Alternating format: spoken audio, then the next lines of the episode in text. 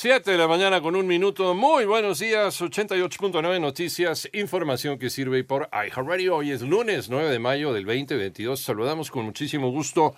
En esta ocasión, don Manolo Hernández. Muy buenos días, Manolo. aquí muy buen día para ti. El presidente de México sigue presumiendo la amistad con el régimen cubano. René Ponce nos comenta. En el marco de su visita de trabajo por Cuba, el presidente de la República insistió ante su homólogo cubano Miguel Díaz Canel en su propuesta de que en América se integre un bloque similar a la Unión Europea, en el que ningún país sea excluido, para impulsar el desarrollo económico en la región, al tiempo de que se elimine la Organización de Estados Americanos, a la que calificó como un organismo lacayo. De igual forma, reiteró su rechazo al bloqueo económico de Estados Unidos contra la isla y aseguró que insistirá ante el mandatario norteamericano Joe Biden en que se invite a todas las naciones del continente a la próxima Cumbre de las Américas a realizarse en Los Ángeles, California. Es tiempo de expresar y de explorar otra opción, la del diálogo con los gobernantes de Estados Unidos y convencerlos y persuadirlos de que una nueva relación entre los países de América, de toda América, es posible. Para 88 9 Noticias, René Ponce Hernández. 7 de la mañana con 7 minutos. En el panorama nacional fue localizado el cuerpo en descomposición de una mujer en Juárez, Nuevo León. Autoridades investigan si podría tratarse de Yolanda Martínez Cadena,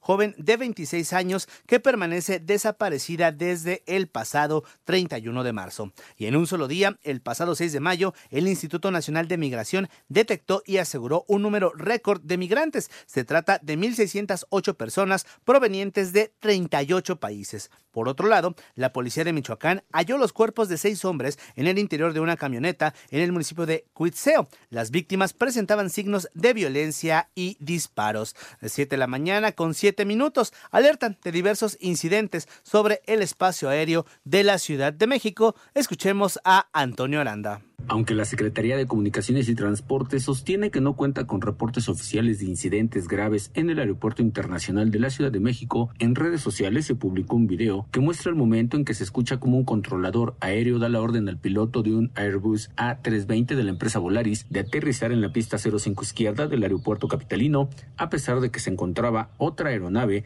de esa misma compañía en la pista Pocos metros antes de tocar la pista, el piloto de Volaris que realizaba el aterrizaje tuvo que retomar el vuelo hacia arriba, operación que se hace para evitar un impacto. Los hechos ocurrieron el pasado 7 de mayo. En días pasados, la Federación Internacional de Asociaciones de Pilotos de Líneas Aéreas alertó sobre diversas incidencias después de la reconfiguración del espacio aéreo que se realizó para que pudiera entrar en operaciones el Aeropuerto Internacional Felipe Ángeles. Para 88.9 Noticias, Antonio Aranda.